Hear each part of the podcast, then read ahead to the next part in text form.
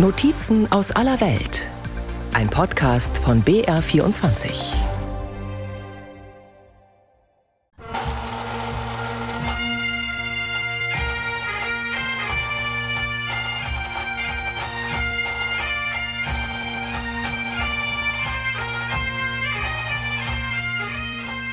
Tausende schieben sich durch die romantisch beleuchtete Altstadt. Die Fackelträger suchen sich einen Platz innerhalb der kilometerlangen Absperrgitter, die Zuschauer, die nicht am Umzug teilnehmen, außerhalb. Kilt und Käppi tragende Männer haben die Luftsäcke ihrer Sackpfeifen aufgeblasen und die Pfeifen gestimmt. Die Dudelsäcke und Trommeln dröhnen in der kopfsteingepflasterten Royal Mile, der mittelalterlichen Lebensader, die das Edinburgh Castle mit dem königlichen Palast von Holyrood House und dem Parlament verbindet, und in den kleinen Gassen und Durchgängen, den Closes, die die verwinkelte Old Town durchziehen. Es ist der Auftakt der beeindruckendsten und längsten Jahresendparty Europas. Die Schotten und die 120.000 Besucher aus allen Ecken der Welt feiern Hogmanay, das Silvesterfest, dessen Ursprünge weit in die wilde Wikingerzeit zurückreichen. Einer, der seit Jahrzehnten den Besuchern den Marsch bläst, ist Ian Farrow. Die 70 hat er längst überschritten. Kräftig, mit viel Haarwuchs ums Kinn und wenig auf dem Haupt, könnte er der Bruder von 007 Sean Connery sein. Ist er aber nicht. Er traktiert keine Bösewichter, sondern nur seinen Dudelsack. Ich freue mich immer wieder aufs Hogmanay. Es ist ein einzigartiges Erlebnis, mit der Band und den vielen, vielen Menschen durch die Straßen zu marschieren, bis hinauf auf den Carlton Hill mit all den Fackeln. Die Stimmung ist immer großartig. And the crowd are always fantastic. Die Kapelle steht in Reih und Glied, fertig zum Abmarsch. We're over 70 musicians in this pipe and drum corps. Wir sind über 70 Musiker, Dudelsackspieler und Trommler.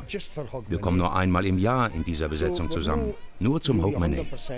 Wir sind also keine feste Kapelle, aber wir verstehen natürlich unser Geschäft. Wir sind alle gute Musiker. Wir üben ein bisschen und dann geht's los.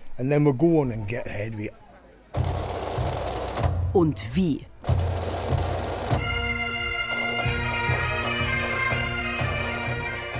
Halt, die Wikinger haben Verspätung.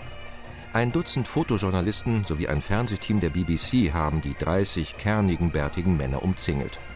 Sie sind auf dem Kriegspfad. Zumindest erwecken sie diesen Eindruck. Sie tragen Schwerter, Streitäxte, Schilde, Helme mit Adlerfedern und lange lodernde Fackeln. Und sie brüllen, furchteinflößend, als wollten sie das Kloster Lindisfarne noch einmal erobern, wie Weiland 793. Dieser Überfall markierte das Wikingerzeitalter auf der britischen Insel. Die Männer stammen von den Shetlandinseln, weit draußen im Atlantik. Liam Evans ist einer der Wikinger, der mit seinen Kampfgenossen in Edinburgh eingefallen ist und zumindest die Herzen im Sturm erobert hat. Wir haben 14 Stunden mit dem Schiff gebraucht, um hierher zu kommen. Es ist ein brillantes Fest und ein Privileg, daran teilnehmen zu dürfen. Es ist etwas ganz Besonderes. Das finden auch die fünfjährige Brenda und ihr zwei Jahre älterer Bruder Max. Sie sind fasziniert von den Wikingern und stellen sich vor dem sympathischen Liam in Smartphone-Pose, damit ihr Dad auch schön fotografieren kann. Am I on TV? Für Max ist es jetzt am allerwichtigsten, dass er im Fernsehen ist. Und seine Mom macht sich Sorgen, wo bloß ihre Fackeln abgeblieben sind. Die Familie Putz lebt in Belfast in Nordirland und verbringt in Edinburgh den Jahreswechsel. Und dann lassen die Journalisten die Shetland-Wikinger endlich in Frieden ziehen.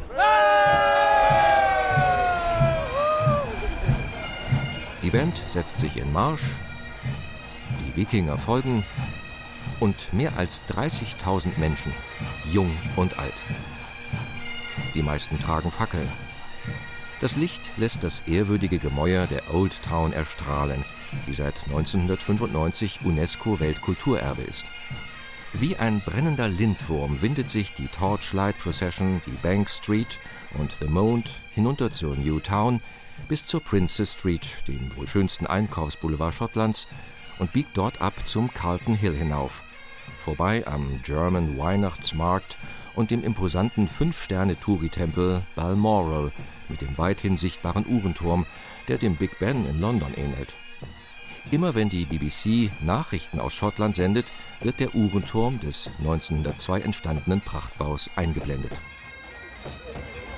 Vor dem Eingang wacht ein besonderer Mann darüber, dass die betuchten und durchlauchten Gäste auf angenehme Weise das Hotel betreten und verlassen können, dass Schirme bereitstehen für das meist sehr schottische Wetter, dass die Gepäckstücke in die richtigen Suiten gelangen und sicher für das eine oder andere mehr. Der Portier und Concierge ist kein Schotte, sondern ein Deutscher aus dem Allgäu. Ralf Hartmann heißt er. Dr. Hartmann, um genau zu sein. Er ist promovierter Linguist, graduierter Philosoph, Schriftsteller und steht seit zwölf Jahren an der Drehtür des Balmoral. Es gibt wohl nicht viele, die über eine solche Menschenkenntnis verfügen. Man lernt immer noch was dazu. Also man lernt so viele Menschen kennen. Auf der einen Seite merkt man, dass wir alle so ähnlich sind und auf der anderen Seite, dass wir so unterschiedlich sind, dass man jeden Tag was Neues dazulernt, also was Menschen angeht. Der Mann an der Drehtür betreibt Studien und schreibt Bücher, Romane und Krimis. Neun hat er bereits veröffentlicht. Sein bekanntestes heißt Drehtür, ein Symbol für die Windungen und Wirrungen des Lebens. Ralf Hartmann steht in Edinburgh mit seiner Schreibkunst in einer großen Tradition. Diese Stadt äh, hat eine literarische Aura, die unleugbar ist.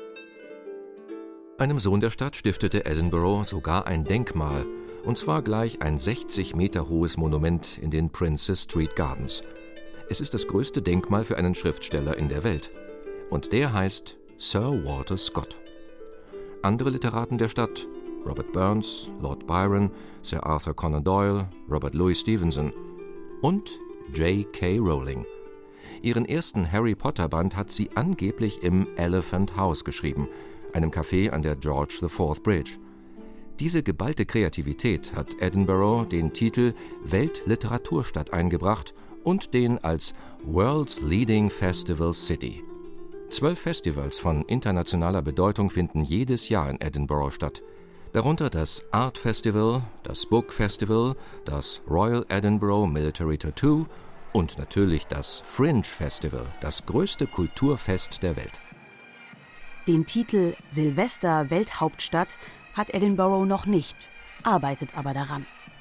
Der Lindwurm aus brennenden Fackeln kriecht immer noch und fast endlos auf den Carlton Hill hinauf, die mit 103 Metern Höhe markanteste Erhebung. Schon Schatzinselerfinder Robert Louis Stevenson lobte die Aussicht als die beste, die man auf Edinburgh und seine sieben Hügel haben könne.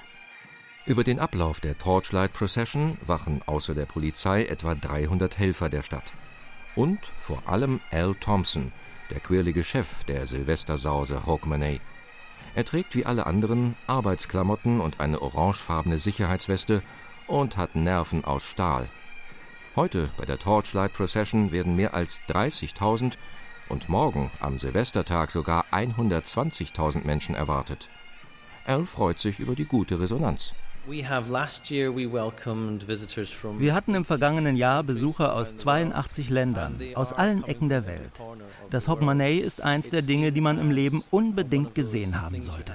Es macht Freude, wenn man hier so viele Menschen aus verschiedenen Ländern zusammen hat, die mit uns Silvester in Schottland feiern. Es ist ein Moment der Eintracht und Gemeinsamkeit.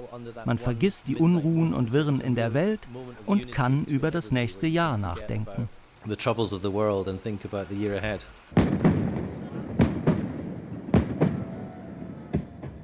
Der Fackelumzug geht mit einem Feuerwerk und einer opulenten Laser-Light-Show auf dem Carlton Hill zu Ende.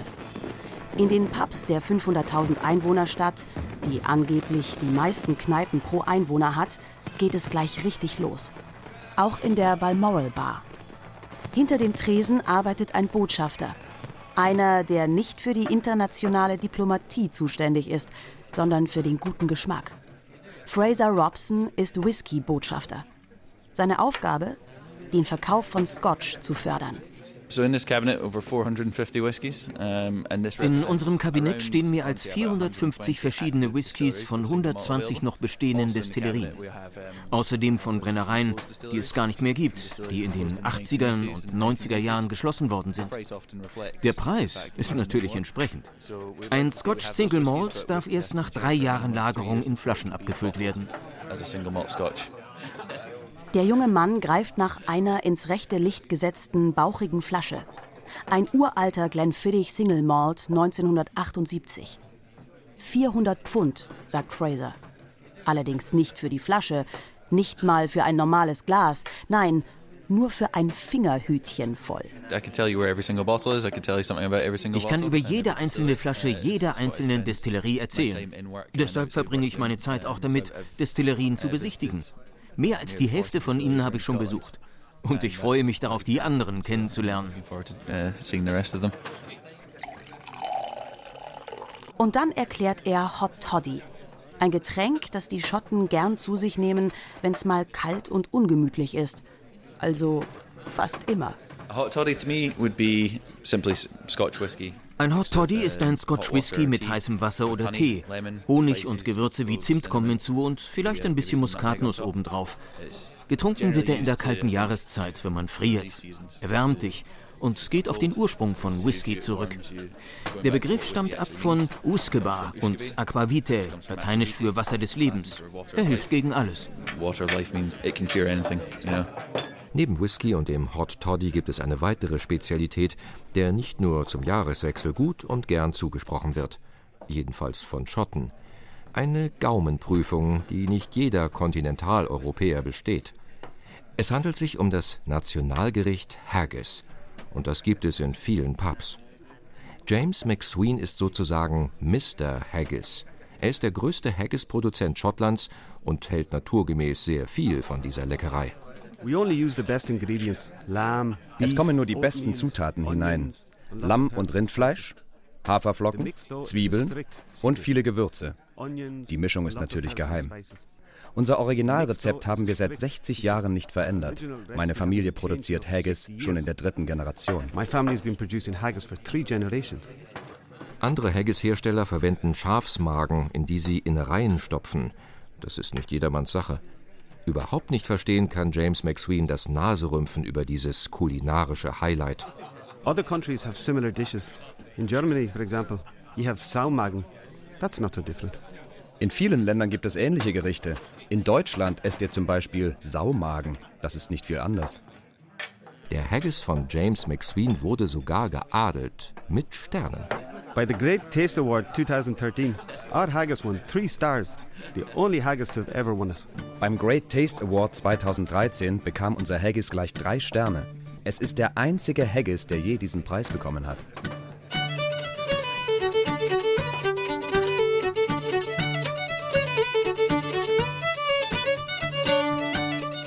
Edinburgh, Hauptstadt der Schotten, des Whiskys, des Haggis und der Festivals wie Hogmanay. Der Ursprung des Namens verliert sich in den Tiefen der Geschichte. Vielleicht stammt er aus dem französischen Om est der Mensch ist geboren, oder aus dem angelsächsischen Halei Moneth, heiliger Monat. Nobody knows. Was aber jeder in Schottland weiß, an Silvester geht in Edinburgh die Luzi ab.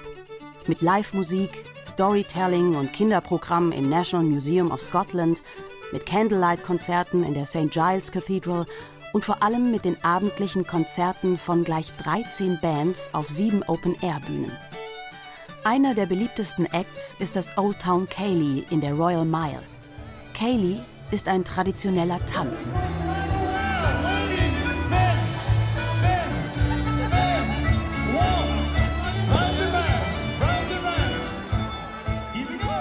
Heute heizt die Kilter Band den etwa 4000 Fans ein. Die BBC ist live dabei. Die fünf Musiker animieren die überwiegend jungen Leute zum Mittanzen. Vier, drei, zwei, eins. Zwei Schritte vor und zwei zurück. Mit der Partnerin eine Umdrehung und wieder von vorn. Ringelpiez mit Anfassen. Die Menschen sind aus dem Häuschen.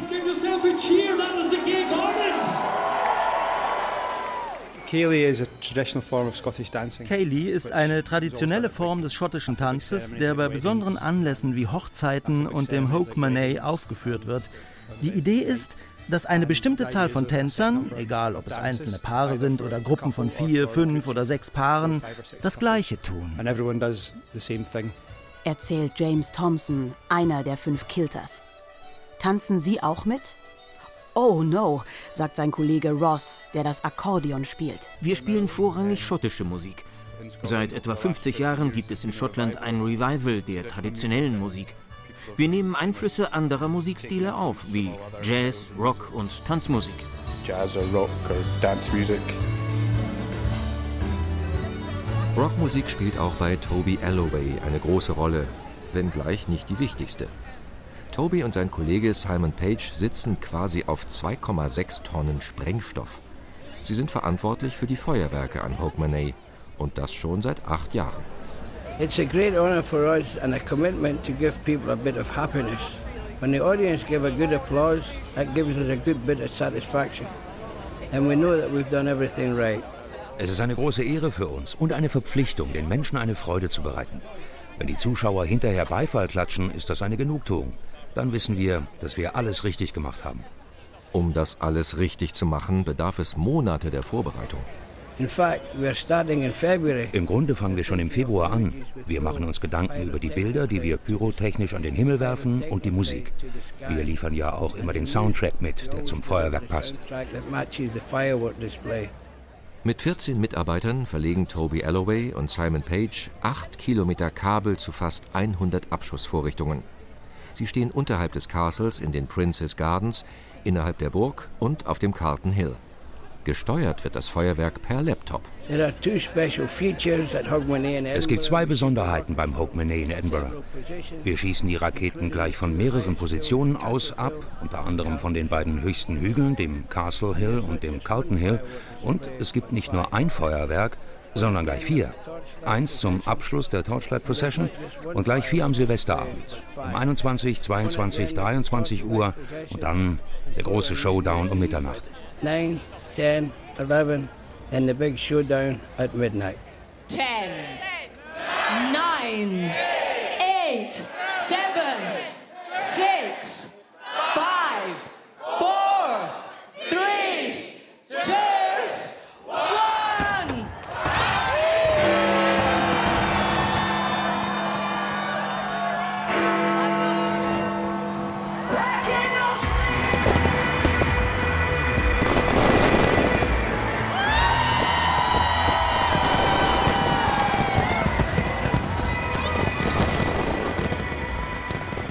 Eine Explosion an Farben und Formen. 1000 Raketen zischen in den Nachthimmel, malen für Sekunden grandiose Bilder in die Dunkelheit. Eine gigantische Laser- und Lightshow, die den Castle Rock als Leinwand benutzt, unterstützt das Spektakel und findet ihren Widerhall auf dem Carlton Hill, wo es ebenfalls blitzt und donnert. Private Knallerei gibt es übrigens nicht.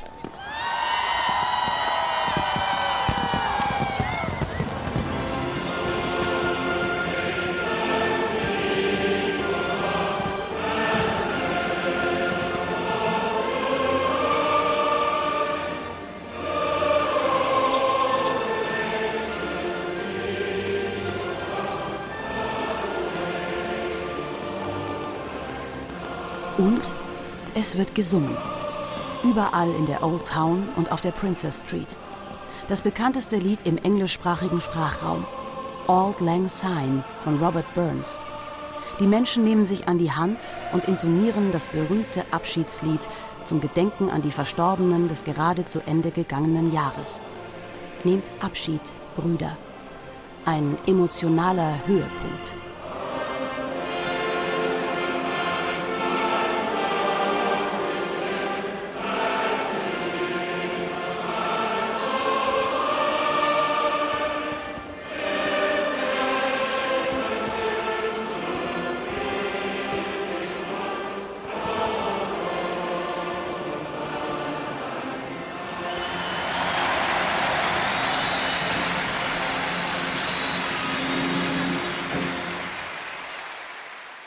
Und am Neujahrsmorgen ist alles vorbei.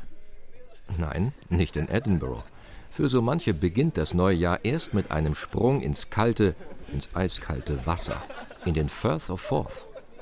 In South Queens Ferry, einem malerischen Ort etwa 30 Autominuten außerhalb Edinburghs, treffen sich am Neujahrsmorgen die härtesten der Harten zum Looney Dook, zum, je nach Befinden, freud- oder leidvollen Bad im Fjord, der auch die Mündung des Flusses Forth in die Nordsee ist. Bei idealem Wetter, 8 Grad Lufttemperatur und eisigem Wind, immerhin regnet es nicht, werfen sich etwa 400 Frischwasserenthusiasten in fancy Costumes, in Karnevalskostüme, nur ohne Pappnase. Sie verkleiden sich als Cowboys, Prinzessinnen, Clowns, als Tarzan und Jane und, passend zu den Temperaturen, als Pinguine. Gary Noble geht heute als Frau. Er stammt aus Newcastle und ist schon vor dem erfrischenden Bad rot angelaufen. yeah, very hot. The weather's fantastic. For sure, this is the warmest Scotland's been in years. Es ist sehr heiß. Das Wetter ist fantastisch. So warm war es in Schottland schon lange nicht mehr. Gary ist ein Spaßvogel. Trägt er unter seinem Kostüm außer einem riesigen Tattoo etwa Neopren? No. Why? Nein. Warum? Ich trage nur Haut und die ist ja wasserdicht. Der Schalk sitzt ihm im Nacken. Noch. Seine Frau Cassandra steht neben ihm und wundert sich wohl schon lange nicht mehr über ihren Gatten. No, not today. Not for me. It's cold. Nein, für sie sei das nichts. Viel zu kalt. Obwohl sie vermutet, dass die Wassertemperatur höher ist als die Lufttemperatur. Das ist auch die Hoffnung von Dominique, der schon in Badelatschen und Badeshorts frierend von einem Bein aufs andere hopst. Er ist mit seiner nicht schwimmenden Familie vom Kontinent angereist. We live in Paris. And uh, we pass uh, Happy New Year in Edinburgh and we go here for the spectacle and for swimming for the first day of the year. Wir leben in Paris. Wir haben Silvester in Edinburgh verbracht und sind nun hier, um dieses Spektakel mitzuerleben. Das Anschwimmen am ersten Tag des Jahres. Die etwa 400 Unverzagten im Narrenkostüm versammeln sich hinter einer Samba-Band, die trommelnd versucht, die Temperatur in den zweistelligen Bereich steigen zu lassen, und holen dann die Pfeifen heraus. Trillernd ziehen sie, vorbei an tausenden dick eingepackten Zuschauern, an den Strand und stürzen sich, ohne Rücksicht auf ihre Kostüme, in den arktisch kalten Firth of Forth. Nicht alle. Manche begnügen sich mit einem Bad bis zum Knie. Die Küstenwache gibt Acht, dass niemandem etwas passiert. Ein buntes Geplansche vor dem Hintergrund der berühmten Forth Bridge, der 1890 erbauten, rostroten, zweigleisigen Eisenbahnbrücke über den Fjord. Sie war lange die Brücke mit der längsten Spannweite der Welt. Nach ein paar Minuten kommen die Looney Duckers klitschnass, frierend, aber glücklich aus dem Wasser. Oh, it's freezing! Oh, das war sehr kalt. Arsch, arschkalt.